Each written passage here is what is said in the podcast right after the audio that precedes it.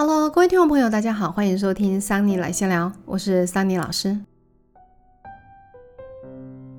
今天啊，我们要来把上一次没讲完的故事啊继续讲完。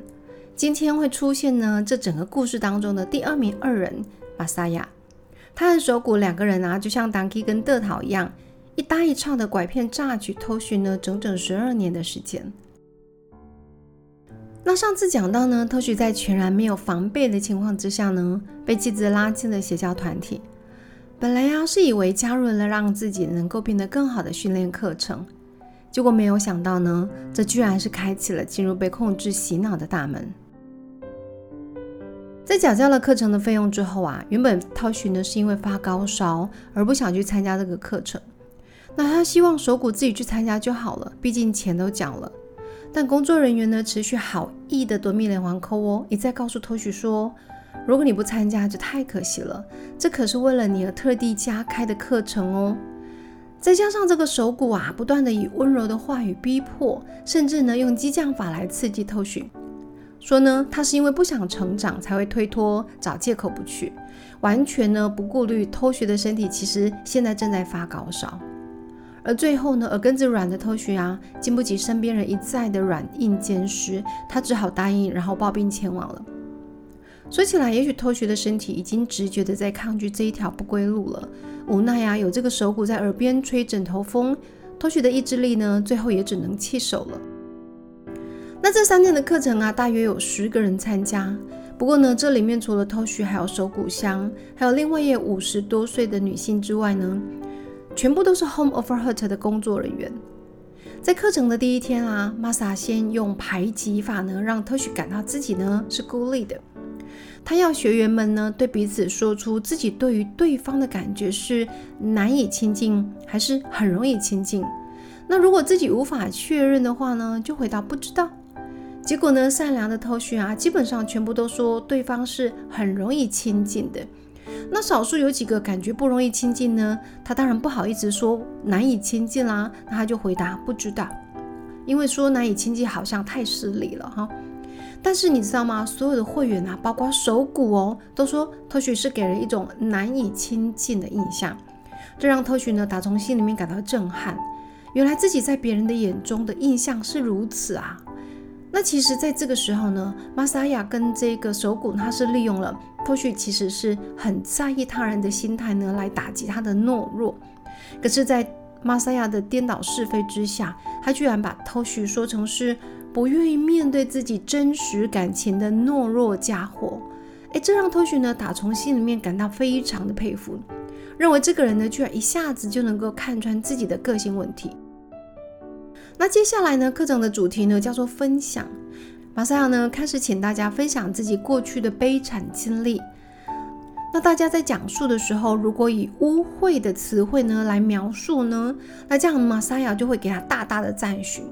可是如果呢只是说一些普通的事情的话呢，马赛亚则是试着会将话题带往悲惨啦、偏激的方向，最后呢让整个的内容呢是越来越夸张扭曲。像是头许呢，小时候会跟哥哥们呢打打闹闹嘛，这不是很正常的事情吗？在小孩子的领域里面，可是呢，马萨就把他引导成说啊，你是在受哥哥虐待。那母亲呢，对于自己的教导呢，就是完全被马萨亚扭曲成说，这是母亲为了满足自己的欲望呢，才逼头许成为明星的。反正啊，所有的事情都是极为恶劣的存在就对了啦。那这些讲述或者是这些。印象呢，开始让特许的记忆呢呈现变形扭曲的一个状态，变得灰暗而且悲惨。在分享完自己的悲惨经历之后啊，整个的课程呢进入到了治疗的阶段。马萨亚呢把他带到一间名为治疗室的房间里面，这个房间里面呢完全没有灯光哦，整个是漆黑的一个状态。那这个时候呢，他要求托许啊要用尽全力的用咒骂嘶吼来发泄呢自己对于母亲还有哥哥们的憎恨还有愤怒。那连身边的学员们啊也跟着开始叫嚣怒骂托许的家人哦，所以他们是极其的恶劣、极其的糟糕。然后啊还给了他一把玩具刀，要他把垫子呢卷起来的那个垫子呢当成是自己的父母啦、兄弟啦。想象呢自己要把他们给杀死一样的用力狂刺这个垫子，直到他呢全身虚脱为止。这个时候的偷许啊，不但记忆已经被扭曲变形了，连内心呢其实也都被植入了怨恨的种子。那伴随着这样子的疯狂行为之后啊，课程接下来呢进入到最后所谓的反馈的阶段。在这个阶段中呢，玛萨亚要偷许呢趴跪在地上呢，接受所有同伴们的言语侮辱还有暴力的相向，说是呢要以这种殴打辱骂的方式呢，才能够让偷许得到救赎。然后偷许呢就在众人包括自己妻子呢暴打巴掌之下呢，身心俱疲到完全无法思考。到了第三天，整个的课程呢进入到了结业式。玛莎还要求托许自我承认过去的行为是极为差劲糟糕的，要他全盘的推翻自己过去的成就，还有他自己的存在意义，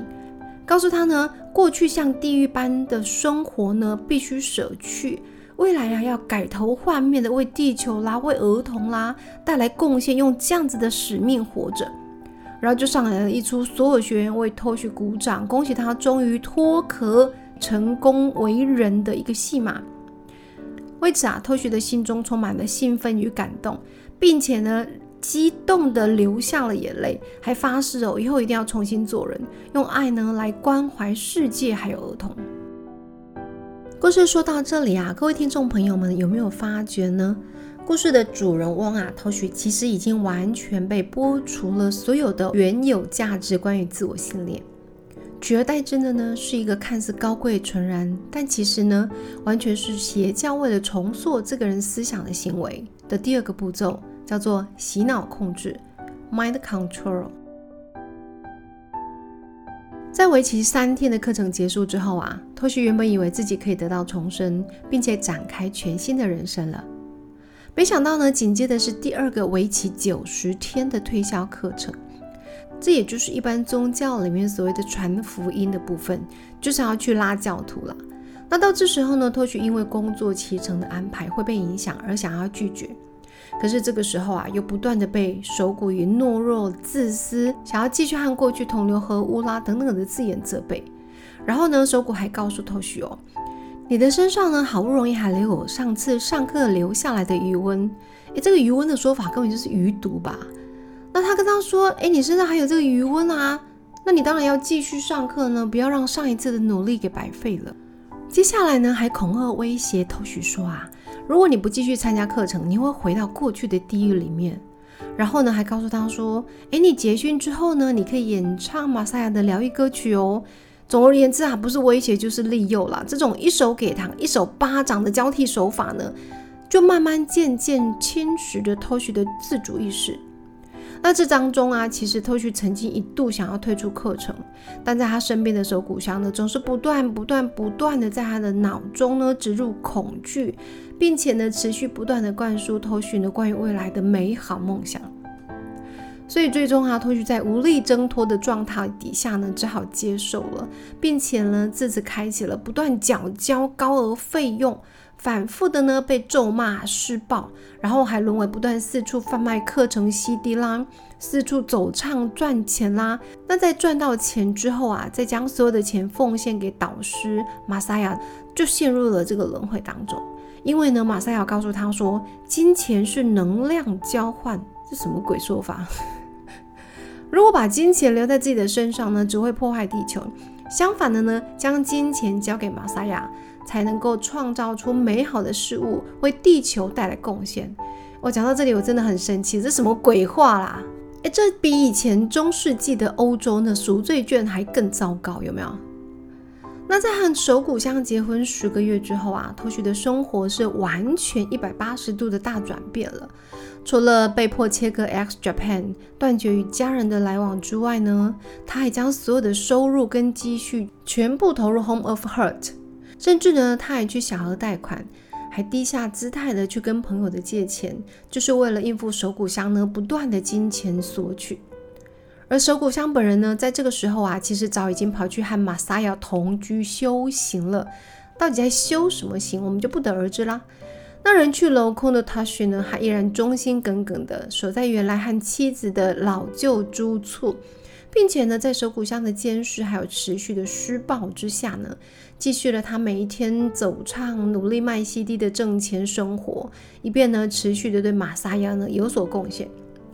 那后来呢，在 Toshi 三十三岁的生日那一天呢，还被玛莎亚指示说要把自己原来的经纪公司呢改名。虽然呢自己是负责人，可是将所有的权利啦，还有管理的责任呐，所有的管理实权全部都交给玛莎亚还有收谷香。那自己呢就只是一个代名的傀儡而已，只是一个对外招揽课程的活招牌以及摇钱树罢了。讲到这里呢，大家有发觉吗？当初啊，手谷香批评特许的家人呢，只是把他当成摇钱树，根本就不爱他。那现在呢，他和玛莎两个人呢，不但把特许当成摇钱树啊，更是连根拔起特许所有的衣柜的人事物、金钱财产，完全形成特许的孤立无援。跟在特许疲于奔波走唱的时候呢，持续的以咆哮电话逼迫特许的身心状态啊。他完全无力思考，只空留一副为他们赚钱的躯壳，犹如行尸走肉一般。邪教呢，通常会持续的阻断来自于外界社会的讯息，并且呢，给予这个被害者呢更多更大的目标，去要求他呢要来达成，而且还会以劳动力呢来让这一些被害者呢失去思考的能力。这通常呢会是邪教控制信徒的第三步。那本来呀，托许还是全然不知道自己的处境有多糟糕，甚至呢，在二零零四年的时候呢，出现了一起呢这个虐童案。那这个媒体呢揭露说，Home of Hurt 呢，它是一个虐待儿童，透过暴力还有恐吓来打击信徒的精神与肉体，并且借此呢掠夺金钱，是一个危险的邪教团体，出现了这样子的新闻。那到这个时候呢，托许都还在听信手骨香的话哦。那因为手骨香告诉他说，都是因为你的原因啊，所以大家呢才会来抹黑，才会来诬告。那这个时候呢，就逼迫托许呢要更加努力的工作赚钱来弥补这个呃团体还有玛莎亚。整个的事件转折呢是出现在二零零六年，这个时候呢，托许已经被控制了将近快要十年了。那在过去呢，被马赛亚还有手骨香呢，一直强烈的要求呢，要断绝关系的 X Japan 呢，在这个时候啊，传出说想要继续合作，想要重组 X Japan。可是过去被灌输说 X Japan 呢，才是他罪恶的根源，才是他不快乐的邪恶因素。他一直灌输的观念在这里，他就被缠绕，然后纠结，当然就是一下子就拒绝了。可是这个玛莎亚听说呢，诶，如果重组 X Japan 的话呢，可以得到一亿五千万元的合作金钱哦。他这时候居然要求说，托许，诶，那你就接受建议吧。那这个时候呢，手谷香呢还跟托许说，因为你做正当单纯的工作赚不到钱啊，所以不得不透过堕落的 X Japan 把钱带来。但是你至少可以把这些堕落的钱交给玛莎亚使用，让他们变成美好的事物。可是我跟你说，这些钱呢，全部都是玛莎亚的，一毛钱都不属于你。你必须更努力的赚钱，才能够弥补玛莎亚。到这里啊，托许开始有点感到疑惑了。到底过去这几年来，我始终信仰的理念，我坚持的，到底什么是正确的？那未来到底会变成什么样子呢？托许呢，越想越感到不安。讲到这里啊，桑尼实在是忍不住要说一句：这个手骨香根本就是魔鬼，什么天使？虽然我找不到资料支持啦，但我觉得这两个人根本早就有预谋要猎杀偷许了吧？在将一大笔的钱呢交给手骨香还有玛莎亚之后啊，偷许自己呢依然过着贫困的生活，日日奔波忙碌的四处走唱啦，卖玛莎亚的音乐 CD 呢，赚钱来供养整个教团。但为了二零零八年的复出演唱会啊，托许不可避免的开始与社会上的一些经营者接触了，并且呢，随着与外部的人接触的机会变多，托许心中隐约的开始对马赛亚跟蛇骨香呢感到质疑。时间到了两千零九年的二月，托许呢紧急接到了蛇骨香的指示，要他呢到最早的一班车呢赶到位于纳须岩原新的 Home of Hurt 总部呢去拍摄这个 MV。那经过风尘仆仆之后啊，托许终于在寒风当中呢，赶到那个造型宛如美术馆一般壮观的建筑物，里面甚至还有室内游泳池哦。然后手骨像还告诉他说：“哎，我都在这里游泳哦。”那整个的奢华装潢呢，让托许感到很混乱。因为过去呢，手谷香不断的告诉头绪说：“你给的钱根本就不够用啊，孩子们连吃东西的钱都不够了，所以你要努力的更加赚钱啊！”哦，告诉他这些话。但是现在眼前的这些呢，跟过去他所知道的一切完全都不相符合。这样子的震撼呢，不断不断的敲打着偷绪的脑袋，让他一整个的无法思考。然后他还在一张 king size 的床上呢，看到。对着马赛亚还有手骨香的脱下来放在一起的衣服，看到这里的时候，他想说：“哎，该不会你们两个睡在一起吧？”这个时候呢，托许是感到一阵的晕眩。在接下来的日子里呢，托许开始慢慢的回想过去的情节。像是马赛亚每次到东京的时候呢，住的都是最高级的饭店、最贵的房间，永远呢点着满桌的昂贵的餐点呢，叫 room service。但 Toshi 自己永远是搭最便宜的车，最住最便宜的旅馆，省吃俭用的，每天呢用着不到五百日元的这个用餐费啊，那将所有的金钱全部贡献了给马赛亚跟手骨香。那除了一再一再的接受手骨香还有马赛亚的虐打辱骂之外呢，马赛亚只要稍有上缴金钱不如手骨香要求的时候，还经常会被要挟说要把它卖给黑道。那这件事情让特许呢一直胆战心惊的活着，生怕呢不知道什么时候会真的沦落到黑道的手中呢，生不如死。这样借证借据的日子啊，一直来到了两千零九年的七月。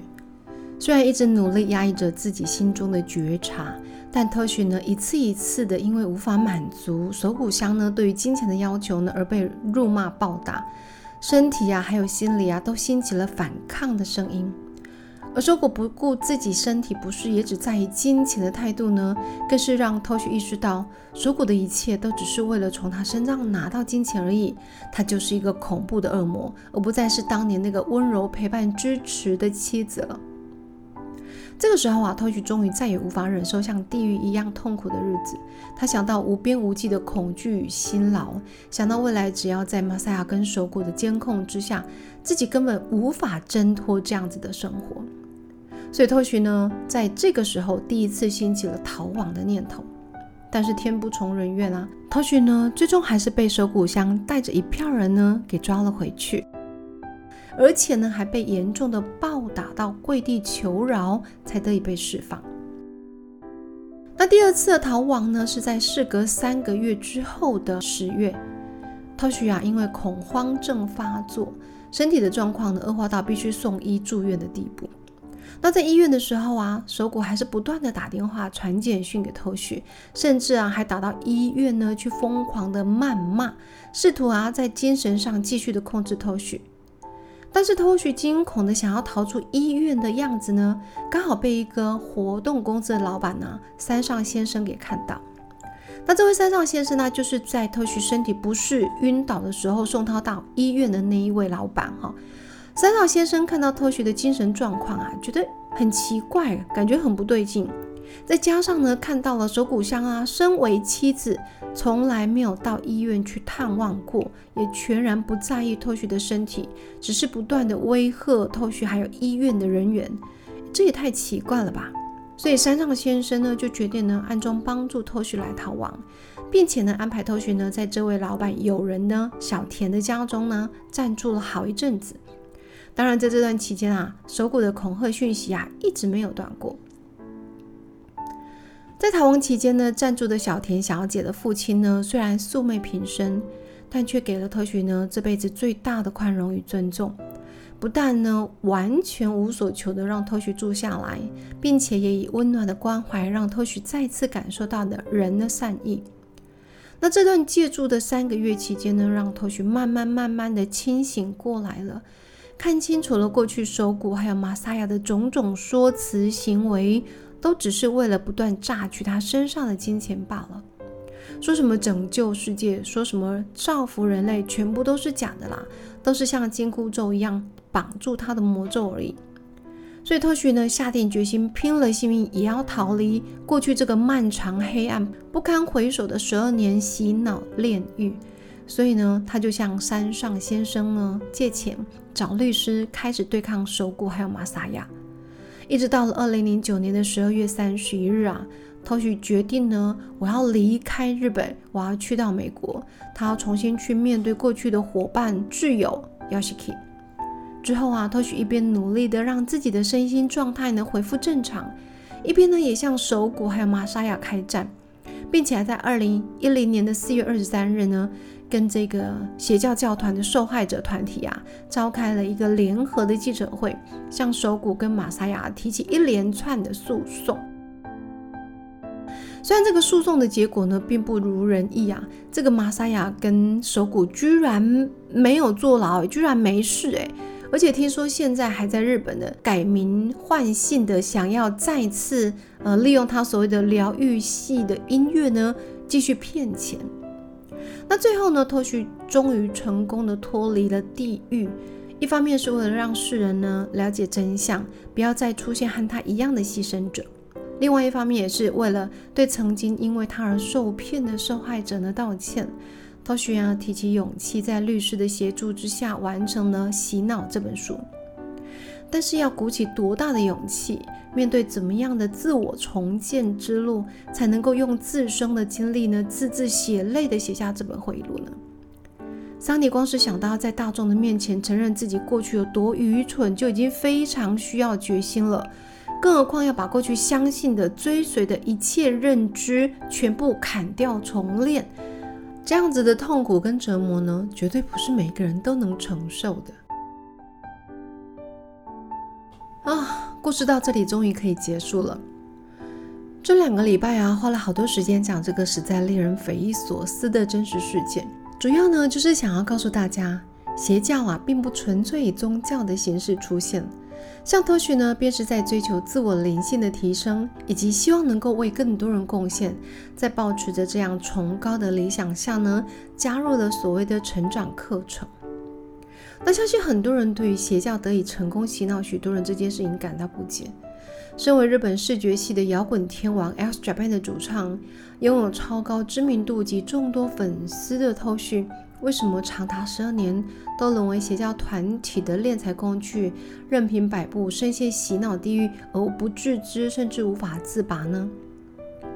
但其实，在人们的心中呢，都有某一些的遗憾或者是阴暗面。像托许啊，从小虽然身为老幺，但大哥外表帅，二哥成绩好，这让自认没什么长处的托许呢，感到相当的自卑，而且呢，没有自信。还很容易会受旁人的影响呢，而不敢说出自己的想法。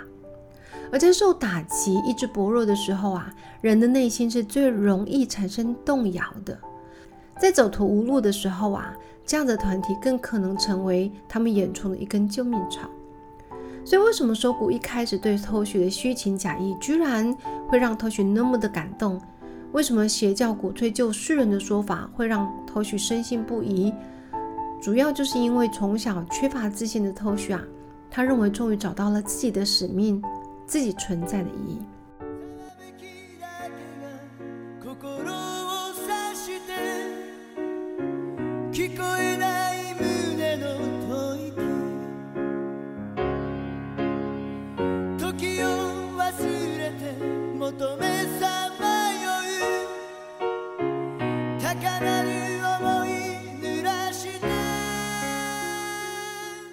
提到的邪教常用三步骤，大家都记住了吗？第一呢是创造美好的守护环境，并且阻隔来自外界的声音。接下来呢，它会剥除你原本的认知，而进行教义的洗脑，让你全心全意的去信任、信仰这个所谓的教义，所有的内容都是最真实的。那最后呢，就是不断的让你有劳动，不断的让你没时间去思考真相，不论是在心理的还是在身体的，让你非常非常忙就对了。那这个时候你就沦为失去自我意识，然后成为一个盲从者。希望大家呢对于邪教的认识呢能够更清楚些。未来啊，真心希望这类的事件可以减少出现，甚至不要再出现了。桑尼想起了 Netflix 上面有另外一部邪教的纪录片啦，叫做《Be Good》，乖乖听话，邪教里的祷告与服从这部片。里面记录的呢，也就是在邪教底下养成的孩子们，他们从出生之后就一直待在邪教里面，一直到成长长大，完全不知道外面的世界是如何。那等他们真正有机会接触外界社会的时候啊，开始发觉内部有很多的不公不义的事件，那开始想要叛逃。这些案例呢，其实很多，大家有空呢也可以找来看看哦。那如果你对于邪教或宗教的议题呢有任何的想法，或者是呢你真的很倒霉，你曾经有入教的经验，都很欢迎各位留言给桑尼哦。那下周呢，我想要再讲一个一样以课程的形式出现。最终呢，它也沦为另一种邪教形式的性健康公司 One Test。这家公司啊，在十几年前呢，以教导女性探索自己身体来达到极致愉悦的高潮训练呢，而大为出名。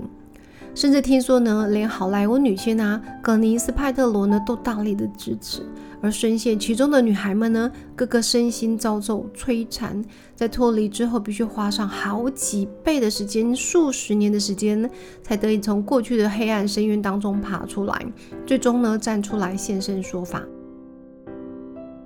敬请大家期待下次的邪教续集喽。那今天的桑尼来闲聊就聊到这里喽，我们下周再见喽，拜拜。